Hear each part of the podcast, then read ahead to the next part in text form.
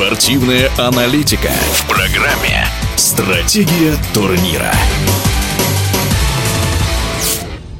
Стартовал 30-й юбилейный чемпионат России по хоккею с мячом. 14 команд Суперлиги до конца февраля проведут круговой турнир, а затем в марте восьмерка лучших встретится в плей-офф. Шансы команды фаворитов сезона мы обсудили с опытным экспертом, бывшим главным тренером Ульяновской «Волги» и Красногорского «Зоркова» Вячеславом Манкосом.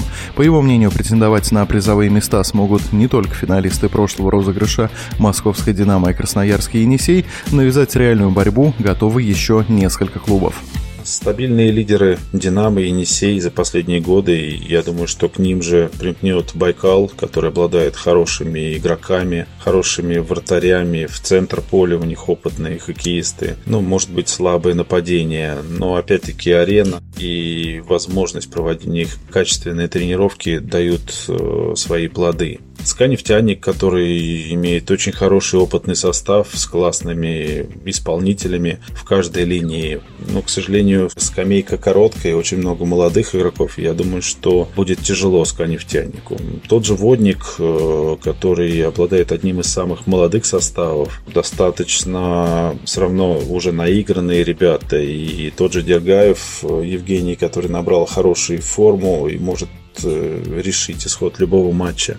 Я думаю, что вот эти клубы 4, плюс к ним, да, Кузбасс, который также обладает сейчас и ареной, и набрали хороший состав. Я думаю, что вот эти команды будут претендовать на призовые места. И все же на старте чемпионата в Суперлиге основным фаворитом, пожалуй, считается московская «Динамо». Уже в начале этого сезона столичный коллектив показал свой серьезный настрой, выиграв два трофея – Кубок и Суперкубок страны страны. По оценке Вячеслава Манкаса, у этой команды действительно есть все для похода за очередным титулом. «Динамо» в этом сезоне обладает очень хорошими исполнителями. И два трофея тому показатель, хотя Суперкубок дался им очень тяжело. Не присытиться, ну, наверное, скорее это вопрос к тренерскому штабу, найти очередные ключи к игрокам для того, чтобы дать им мотивацию к новым победам. Я думаю, что это внутри клуба решается. Там есть достаточно много опытных людей, которые знают, как этого добиваться. Сам игровой сезон в российском хоккее с мячом стартовал еще в августе с розыгрыша Кубка и Суперкубка страны. Затем в расписании ведущих игроков России возникла непредвиденная пауза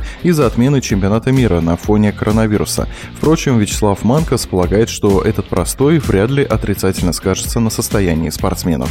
Я считаю, что перенос чемпионата мира даст возможность э, более планомерно подготовиться командам, особенно командам-лидерам, где много играет э, ребят сборников. Я думаю, что этот перенос для команд, для клубов пошел только на пользу. Хотелось бы увидеть юбилейный 30-й чемпионат России непредсказуемым, чтобы матчи были интересными, чтобы была интрига в матчах, чтобы команд 5-6 вели борьбу за медали, чтобы эти матчи были интригующими. Будем ждать интригу и острую борьбу. О старте чемпионата России по хоккею с мячом в Суперлиге мы говорили с бывшим главным тренером Ульяновской «Волги» и Красногорского «Зоркова» Вячеславом Манкосом. Стратегия турнира.